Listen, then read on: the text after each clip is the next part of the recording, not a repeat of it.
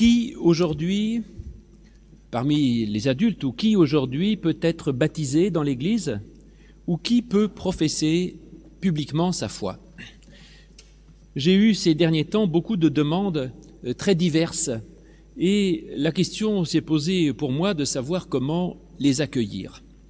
En fait, ce sont deux questions différentes. Euh, qui peut être baptisé et qui peut être accueilli dans l'Église, ce n'est pas la même chose.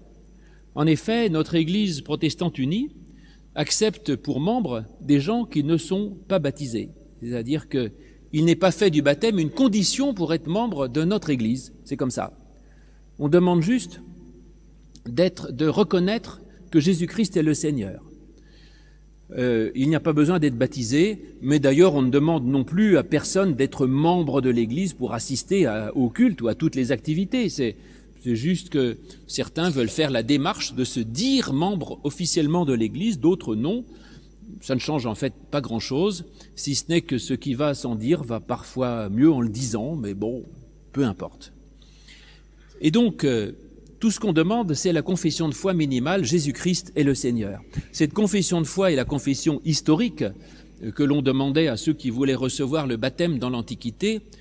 Aujourd'hui, cette confession de foi est un peu discutable parce que depuis la Révolution française, on, a, on se méfie un peu des seigneurs, dont on nous enseigne qu'ils euh, marchaient sur les terres des, paysans avec leurs chevaux et qu'ils maltraitaient tout le monde, donc on leur a coupé la tête. Donc un seigneur, c'est pas une très bonne image.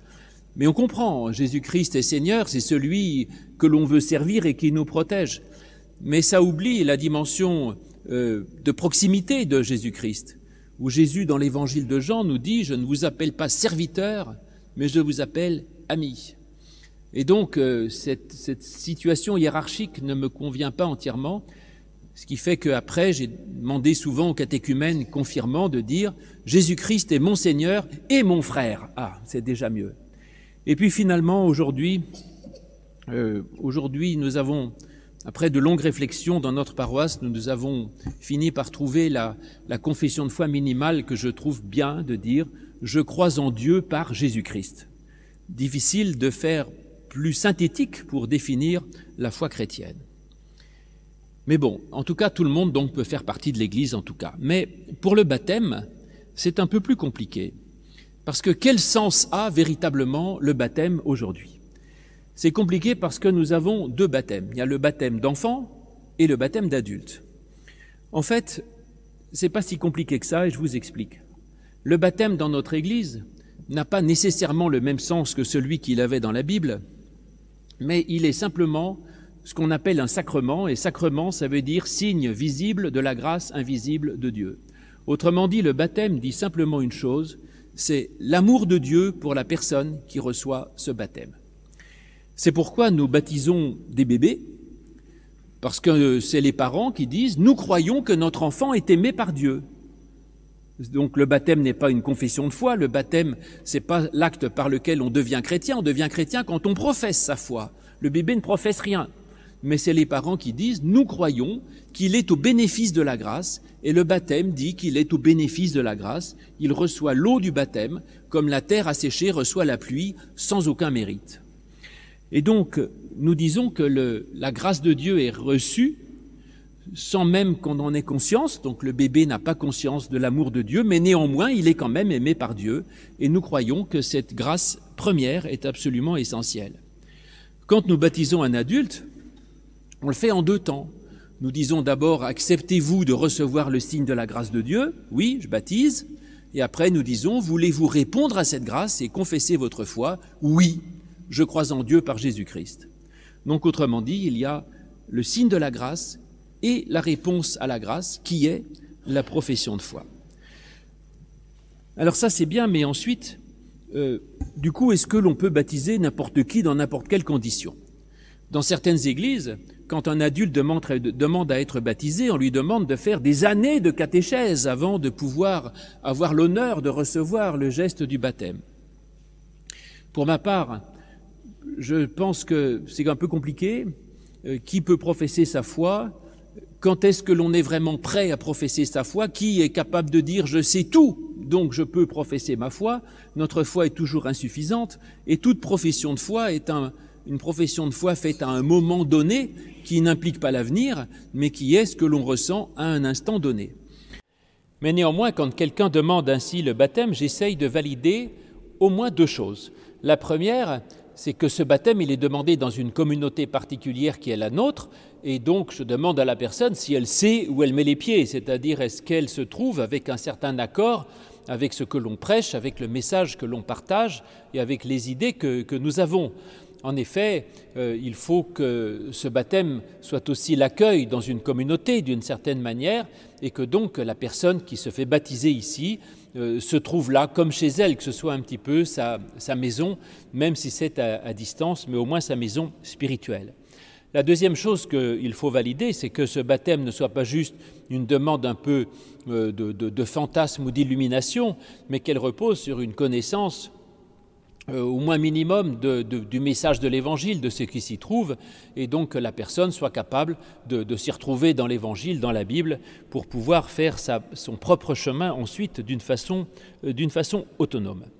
Mais cette question de savoir qui peut recevoir le baptême est une question qui n'est pas simple.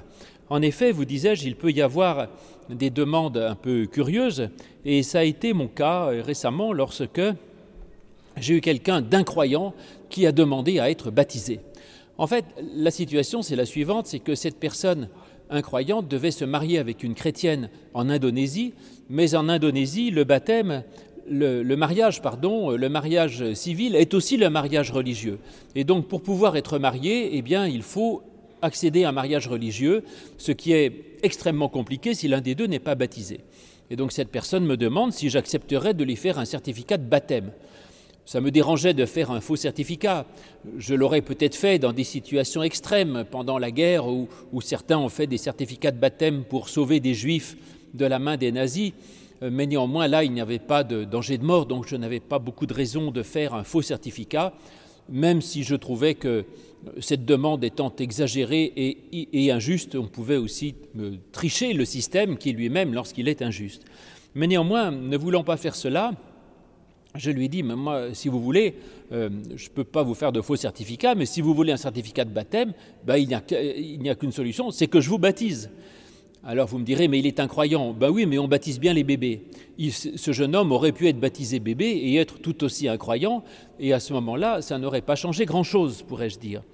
Et donc je lui ai demandé euh, effectivement de lire le petit livre que j'ai écrit, Christianisme au XXIe siècle, et de voir s'il se trouvait en total désaccord avec tout ce qui était partagé. Et il m'a assuré, après l'avoir fait, que non, en fait, il trouvait ça euh, tout très bien, et que, mais que néanmoins, lui, ne sentait pas trop l'idée de la présence de Dieu.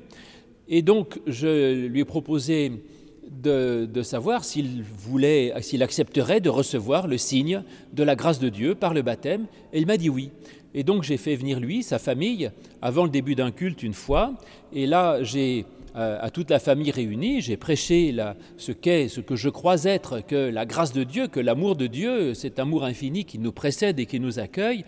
Je lui ai demandé s'il acceptait de recevoir le signe de la grâce de Dieu par le baptême. Il dit oui, je l'ai baptisé au nom du Père, du Fils et du Saint-Esprit. Et voilà, donc ça a été un baptême sans profession de foi, puisqu'il ne pouvait pas, en tout cas, il ne pouvait pas encore être en état de professer sa foi. Mais en fait, je pense que je n'ai pas fait quelque chose de malhonnête ni de faux, parce que j'ai dit moi-même la grâce sur cette personne qui était consentante à ce geste, et je crois que même un incroyant est au bénéfice de la grâce de Dieu. Et si le baptême est le signe de la grâce inconditionnelle de Dieu, je crois qu'elle est aussi donnée à celui qui ne croit pas.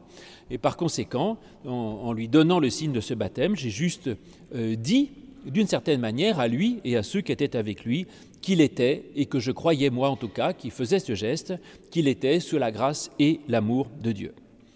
Mais revenons à notre texte, parce que toute bonne démarche protestante doit euh, s'appuyer sur l'Écriture. Dans l'Écriture, nous avons donc ce baptême de l'eunuque éthiopien fait par Philippe en acte 8, et on pourrait chercher dans ce texte et se demander, est-ce qu'il y a dans ce texte des conditions qui pourraient empêcher le baptême de l'eunuque C'est la question que l'eunuque pose à Philippe, qu'est-ce qui m'empêche d'être baptisé? Et la réponse, eh bien c'est rien, C'est juste qu'il y a de l'eau. Donc pour être baptisé, il faut de l'eau. Et apparemment, c'est la seule condition qu'il y avait pour que l'eunuque puisse être baptisé. Alors qu'en vérité, il y avait de très nombreux obstacles qui auraient pu empêcher ce, baptême ou qui pourraient aujourd'hui le, rendre à peu près impossible. La première chose, c'est que ce, cet eunuque était en train de rentrer chez lui, en Éthiopie. Et donc, certainement qu'il habitait très loin de Jérusalem et qu'il ne pourrait pas être un paroissien régulier, je dirais, de la petite communauté de Jérusalem. Eh bien, euh, ça n'est pas grave. Et je crois que nous avons cette situation-là même pour nous dans notre Église aujourd'hui, où certaines personnes demandent à être baptisées ici euh, tout en habitant loin, de même que nous avons des paroissiens que je considère comme réellement euh, paroissiens qui habitent euh, parfois à l'autre bout de la France ou à l'autre bout du monde. Et en fait, ce n'est pas un obstacle pour faire partie de cette, communauté de cœur. Parce que après tout, on n'est pas obligé d'être euh, tous les dimanches physiquement sur un banc pour être en, communion avec une communauté. Ça peut être fait spirituellement ou même aujourd'hui par d'autres moyens euh, qui, sont tout à fait efficaces et qui permettent de le savoir. L'autre chose, c'est que l'eunuque, normalement, était absolument exclu de la religion par la loi euh, par la loi juive. La loi juive interdisait à un eunuque de pouvoir accéder au, rite habituel de la, bonne religion, et donc il aurait normalement été exclu. Or, Philippe l'accueille. Aujourd'hui, nous n'excluons pas les eunuques, et ce n'est pas une question du tout. Mais néanmoins, nos églises ont vite fait de, trouver des règles et des lois pour exclure certaines personnes, soit de l'Église, soit de la communion et certaines églises disent que euh, quelqu'un qui est dans, telle situation euh, n'a pas le droit de communier ou ne peut pas être baptisé ou ne peut pas accéder à l'église. Et donc nos églises sont toujours très rapides pour euh, trouver des lois qui interdisent l'accès à certaines personnes. Eh bien, nous devons, je crois, on est pour être fidèles à l'écriture, aujourd'hui être capable de transgresser ces lois et de dire il n'y a aucune raison objective qui puisse permettre de vouloir exclure qui que ce soit du message de la grâce, ni de sa présence à l'Église, ni de l'accès au sacrement, ou de pouvoir bénéficier du signe de l'amour la, de, Dieu, de la grâce de Dieu dans les sacrements ou dans la communion ou d'autres choses. Et puis enfin, on peut trouver aussi que la préparation au baptême était quand même un petit peu rapide. En effet, dans beaucoup d'églises aujourd'hui, si on demande à être baptisé, on va demander à la personne de suivre une catéchèse extrêmement longue, parfois d'un an, parfois de plusieurs années, tout un cycle extrêmement compliqué. Et là, on voit que Philippe va baptiser l'eunuque éthiopien après une discussion de, je ne sais pas, moi, quelques heures, tout au plus, en tout cas pas plus d'une journée, euh, lors de, ce voyage dans, sa voiture, dans son char et on peut considérer que la catéchèse a quand même été un petit peu rapide. Eh bien, je ne suis pas certain non plus qu'il faille forcément le, voir comme ça. On ne peut pas demander à quelqu'un d'être 100% prêt pour être baptisé Est-ce qu'il faut tout savoir pour pouvoir faire partie de l'Église? Est-ce qu'il faut avoir une foi accomplie, totale et absolue pour faire partie de l'Église? Euh, Je ne crois pas. Je pense qu'à tout niveau, on, est capable de dire oui à Jésus-Christ, oui à la grâce, oui à Dieu, oui à l'Évangile, et que l'on peut désirer faire partie de cette Église, et que par conséquent, Évidemment qu'il faut un minimum de formation pour, que ce soit pas, ça ne repose pas sur rien, mais je ne vois pas qu'il faille forcément définir un temps minimum euh, pour pouvoir accéder au sens du baptême. La troisième, troisième chose ou quatrième chose, je ne sais plus, qui aurait dû empêcher ou qui empêcherait aujourd'hui le don de ce baptême à l'eunuque éthiopien, c'est qu'il n'y a pas de communauté autour. Parce qu'en effet, aujourd'hui, notre discipline, la constitution de notre Église, nous interdit de baptiser quelqu'un en privé.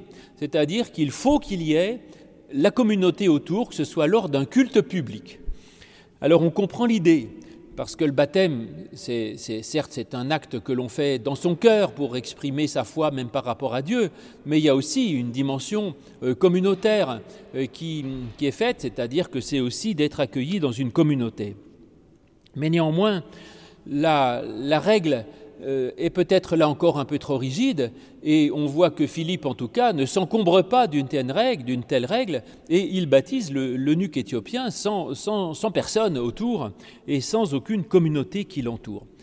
Je pense que Philippe n'a pas eu tort, même si je comprends les arguments de, mon Église, mais là encore, je suis prêt à, transgresser et je dois vous dire que je l'ai fait.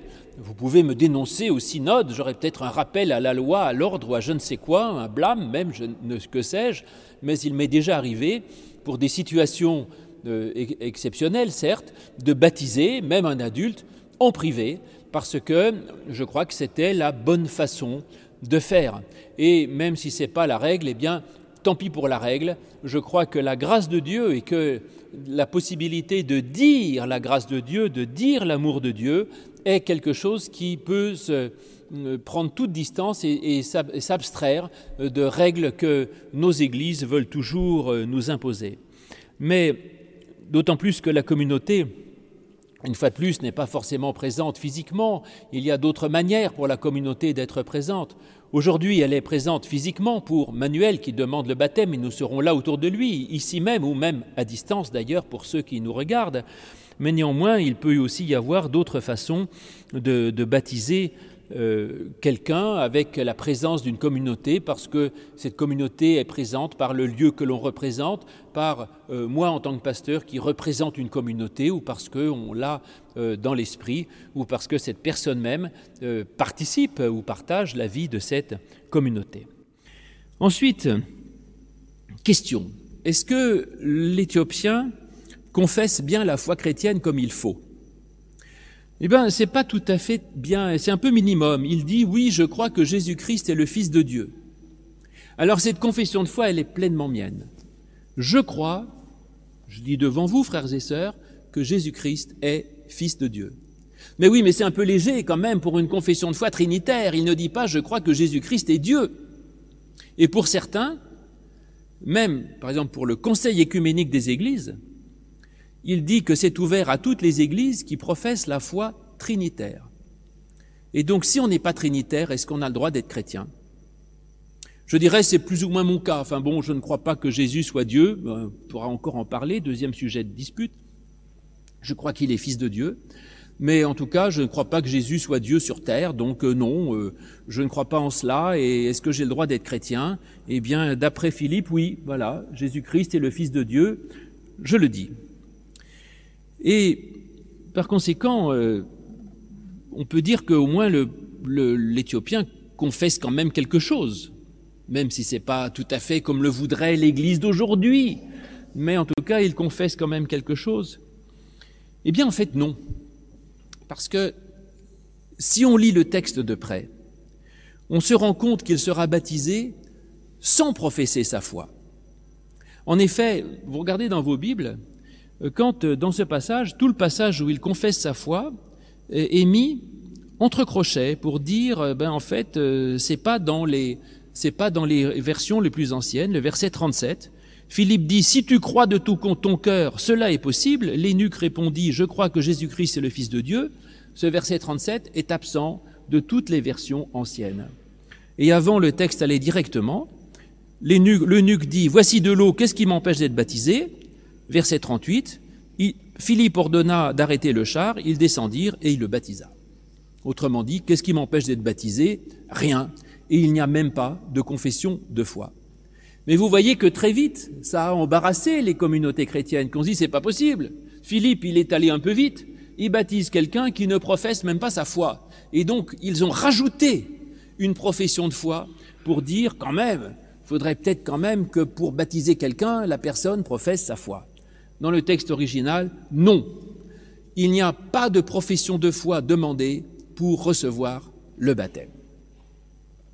C'est assez étonnant. Et même, il y a encore autre chose, c'est que certaines versions euh, dans le, le texte occidental rajoutent quelque chose et au verset 39, au lieu de dire un peu plus loin, l'Esprit du Seigneur enleva Philippe, ils ont mis, l'Esprit tomba sur l'eunuque et un ange du Seigneur enleva Philippe. C'est-à-dire qu'il rajoute là, il y a l'esprit et il y a Philippe, et rajoute au milieu, l'esprit tomba sur le nuque et un ange enleva Philippe.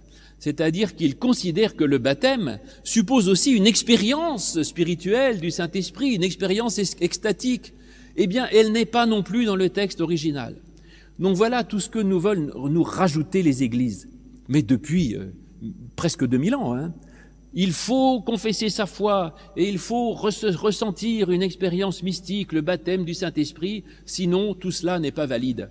Eh bien, abandonner cette idée en fait, euh, ce baptême de Philippe, de l'eunuque par Philippe, dans le texte saint, sola scriptura, me semble modèle absolu du baptême. On peut être baptisé au nom du Seigneur Jésus-Christ, sans grande catéchèse, sans confession de foi, sans mention de l'esprit et sans dimension communautaire. Avouez que c'est tout à fait révolutionnaire. Je crois que l'Église nous accueille chacun, quelle que soit notre expérience spirituelle, et quelle que soit notre foi. Jésus disant lui-même, Jean 6, 37, Je ne mettrai pas dehors quiconque vient à moi. Mais reprenons quand même d'un peu plus près la, démarche de cet eunuque qui me semble intéressante.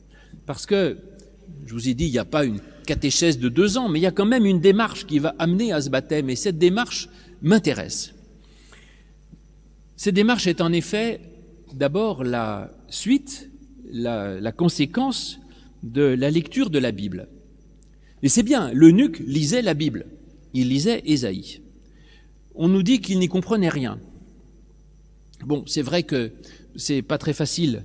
La Bible est difficile à lire, mais il la lisait quand même.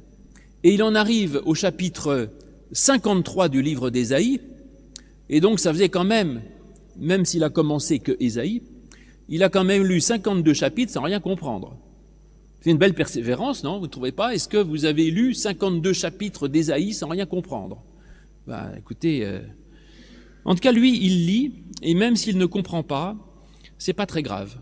Il faut persévérer et se dire que dans notre lecture de la Bible, on n'est pas sans cesse confronté à des découvertes merveilleuses, mais il faut lire, lire et relire, et un jour, au bout de 52, 53 chapitres ou 500 chapitres, il peut y avoir une rencontre qui se fait et qui fait que tout à coup le texte s'éclaire. Et si tu vas l'aider, c'est à la fois une rencontre, donc Philippe, et puis une question qui, à mon avis, la bonne question que doit se poser toute personne qui lit l'Écriture. C'est la clé de, compréhension, d'interprétation de tout texte biblique. La question, c'est celle-là que pose le, le eunuque, l'eunuque. De qui parle ce texte? Formidable cette question.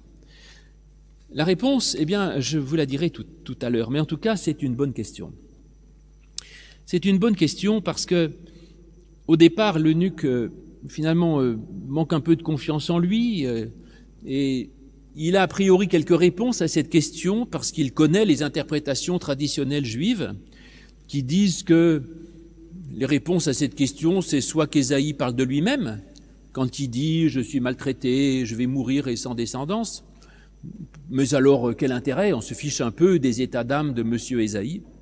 Ou alors il s'agit du peuple hébreu lui-même, le peuple réduit à rien, qui finalement peut-être qui est maltraité, ou alors de Jésus lui-même, c'est comme ça que l'interprètent les chrétiens. On appelle ça le, poème du serviteur souffrant d'Ésaïe 53. Mais finalement, à aucun moment le, l'eunuque n'ose sa propre interprétation. Il dit alors, euh, il demande un guide, il veut qu'on le guide. Alors qu'il veuille qu'on le guide, est-ce une bonne ou une mauvaise idée? Eh bien écoutez, à la fois bonne et mauvaise. Oui, c'est une bonne idée parce que c'est difficile de lire la Bible tout seul. Ça c'est vrai, on a besoin des autres pour avancer. Et c'est difficile d'être chrétien tout seul. Et donc c'est une bonne idée de dire il faut que j'en parle à quelqu'un d'autre, que je me questionne avec d'autres et ça avance. Maintenant, l'idée est mauvaise si c'est d'essayer de trouver la réponse de l'autre qui devienne la mienne. Euh, on a le droit d'avoir sa propre idée, et même si vous écoutez ce que je dis, vous avez le droit d'avoir votre propre théologie qui n'est pas la mienne. Alors ensuite, la question de Philippe est une, est une question aussi absolument essentielle. La question de Philippe, c'est qu'il dit à, à l'eunuque, comprends-tu ce que tu lis? Ça, ça dit beaucoup sur le rapport à l'écriture, parce que cela veut dire que il ne s'agit pas tant de lire le texte et d'y croire à la lettre ou de vouloir l'appliquer sans réfléchir, mais que le texte est un texte à comprendre. Comprendre. Comprendre, c'est-à-dire que le texte ne dit pas forcément ce qu'il semble dire, c'est-à-dire qu'il y a une signification derrière, et donc on ne s'arrête pas au texte, mais on essaye de savoir quel sens il a. Donc autrement dit, le texte n'est pas, il lui montre que le texte biblique n'est pas une dogmatique à apprendre par cœur, mais qu'il faut le comprendre. Il y a la loi et l'esprit de la loi, si vous voulez. Il y a le texte et le sens du texte, n'est pas la même chose. Et donc on n'est pas dans le fondamentalisme. Le texte n'est pas explicite en, en lui-même. Il demande d'être interprété. Ça, c'est vraiment ma confession de foi. Je, je crois au sola scriptura, l'écriture seule, mais l'écriture doit être interprétée, pas l'écriture littérale, qui n'est qu'une source de mort. La lettre tue, mais l'esprit fait vivre, nous dit l'Écriture. Donc tout texte n'a de sens que dans la mesure où il est interprété par quelqu'un, et nous on a le droit d'interpréter le texte à notre manière. C'est ce que nous faisons avec les enfants de l'école biblique, où dès le début, nous, nous leur apprenons les textes bibliques. Et tout de suite, même à partir de 8 ans, on leur dit maintenant la question, qu'est-ce que ça veut dire? Qu'est-ce que ça signifie pour nous aujourd'hui? Et donc Philippe va parler à l'eunuque et lui dire qu'il qu'en lisant ce texte, il lui annonce la bonne nouvelle de Jésus. Alors quelle bonne nouvelle exactement? Qu'est-ce qu'il lui annonce précisément? On ne sait pas. Euh, moi j'ai pensé que il lui expliquerait que en fait ce texte ne parle pas ne parle pas d'Ésaïe ou du peuple, mais qu'il parle de Jésus, c'est-à-dire du serviteur euh, souffrant, du Messie faible, mais non. Peut-être que l'essentiel, c'est qu'il découvre que c'est une, bonne nouvelle pour lui précisément. C'est pas une bonne nouvelle pour Ésaïe, euh, pour le peuple, pour le peuple juif dont il n'est pas. C'est pas une bonne nouvelle pour un certain Jésus qu'il n'a jamais rencontré, mais c'est pour lui. Et donc il y a une troisième voie, une voie à laquelle ne pensait pas l'eunuque, c'est que justement, voilà la réponse. De qui parle ce texte La réponse c'est il parle de toi. Ça, c'est formidable. Ce texte ne parle ni de Jésus, ni du peuple, ni de rien, il parle de moi. Je vous ai dit, la clé d'interprétation de tout texte, c'est comment ce texte parle-t-il de moi? Où suis-je dans le texte? J'ai cru longtemps avoir fait une découverte formidable par cela, jusqu'à ce qu'un un de mes amis, euh, bon père jésuite, me dit, mais mon ami, tu n'as rien inventé, c'est la base des exercices spirituels d'Ignace de Loyola chez les jésuites. Tout texte, où est-ce que vous êtes dedans Alors, Luc ne donne pas la réponse à la lecture du ce passage, euh, parce que on peut parler du Christ, mais en quoi serait-ce une bonne nouvelle pour nous que quelqu'un, il y a 2000 ans, ait été sauvé? Il faut que ce soit une bonne nouvelle pour l'eunuque. Et c'est là c'est assez évident parce que ce texte, en fait, parle de lui-même. En effet, si on lit le passage, relisez-le en vous mettant dans la peau de l'eunuque. Il dit, dans son humiliation, son droit a été supprimé. Ben c'est ça, puisqu'il n'a pas le droit de, prier au temple. Et sa génération qui la racontera Ben oui, s'il est eunuque, il n'a pas de génération. Car sa vie a été supprimée de la terre. Ça parle exactement de la situation de l'eunuque. Et d'ailleurs, un peu plus loin, dans ce même prophète Ésaïe, au chapitre 56, si je me mets dans la peau encore de cet eunuque, j'ai tout ça. Que l'étranger qui s'attache à l'Éternel ne dise pas L'Éternel me séparera de son peuple, que l'eunuque ne dise pas Voici, je suis un arbre sec, ainsi parle l'Éternel, je les amènerai sur la montagne sainte, je les réjouirai dans ma maison de prière, car ma maison sera appelée une maison de prière pour tous les peuples. Donc voilà la bonne nouvelle de Jésus pour l'eunuque, mais ensuite, si le texte ne précise pas exactement la prédication de Philippe, c'est que vous n'êtes peut-être pas eunuque, moi je ne le suis pas, et donc ma lecture à moi ne sera pas celle-là. Ce sera autre chose, parce que chacun doit trouver la manière avec laquelle il peut s'identifier à ce texte et trouver dans cette histoire son histoire. Bon, en tout cas, l'essentiel, c'est que ça a donné à l'eunuque l'envie de se faire baptiser, et le baptême euh, est un beau geste. Il demande à être baptisé. Et pourquoi c'est beau? Eh bien parce que justement, l'eunuque ne veut pas en rester à une compréhension purement intellectuelle du texte, mais il dit c'est quelque chose que je veux vivre concrètement dans une expérience complète, euh, corporelle, je dirais. Parce qu'en effet, ça c'est vrai, la bonne nouvelle euh, n'est pas juste une idée euh, intellectuelle, je dirais, mais ça se vit avec toute sa vie, avec ses sentiments, avec son corps. Et, et à l'époque, on plongeait les gens entièrement dans l'eau, ce qui n'est plus le cas. C'est-à-dire, cette bonne nouvelle, il faut s'y plonger entièrement et totalement. La conséquence de cela, elle est donnée dans le texte aussi. On nous dit que ça lui a donné plein de joie. On dit euh, l'eunuque repart tout joyeux, c'est merveilleux, et il continue son chemin pour rentrer chez lui. Alors là, Philippe s'en va, il peut continuer seul, il est devenu autonome dans sa démarche spirituelle, il n'a plus besoin de Philippe. Autrement dit, il découvre que la Bible parle de lui, et ça devient une source de grande joie, ça découvre qu'il peut vivre d'une façon autonome son rapport à l'écriture, et Philippe va le lâcher, il va continuer son chemin tout seul sans problème, et il poursuit sa route tout joyeux. Mais en fait, il ne change pas sa route, il va rentrer chez lui quand même. Et simplement ce que ça va changer, c'est la manière avec laquelle il va vivre. En effet, à la base, l'eunuque était riche, mais très très très très riche. Hein. Euh, on le dit bien, c'était le ministre des Finances de la reine. Ça rigolait pas. Et donc il se déplace sur un char, ce qui était aussi un grand luxe, hein. les gens se promenaient à pied, et simplement Philippe ne lui dit pas Vends tout ce que tu as, donne-le aux pauvres et suis-moi. L'eunuque continue son boulot avec son char de luxe, et il rentre comme ministre euh, des Finances de la reine de je ne sais pas quoi, d'Éthiopie, et continue toute sa vie. Mais il va la vivre autrement, autrement. Et il va découvrir un autre trésor qui va changer sa vie, et c'est que finalement, sans changer son métier, ni sa situation, ni, ni son pays, il ne va pas euh, tout vendre pour marcher en sandales, vous disais-je, mais il va changer intérieurement et faire une découverte d'un nouveau mode de vie qui va lui donner une fécondité qu'il pensait ne pas avoir physiquement, parce qu'il était finalement réduit à sa fonction de ministre des Finances, mais ne pouvait pas avoir de descendance.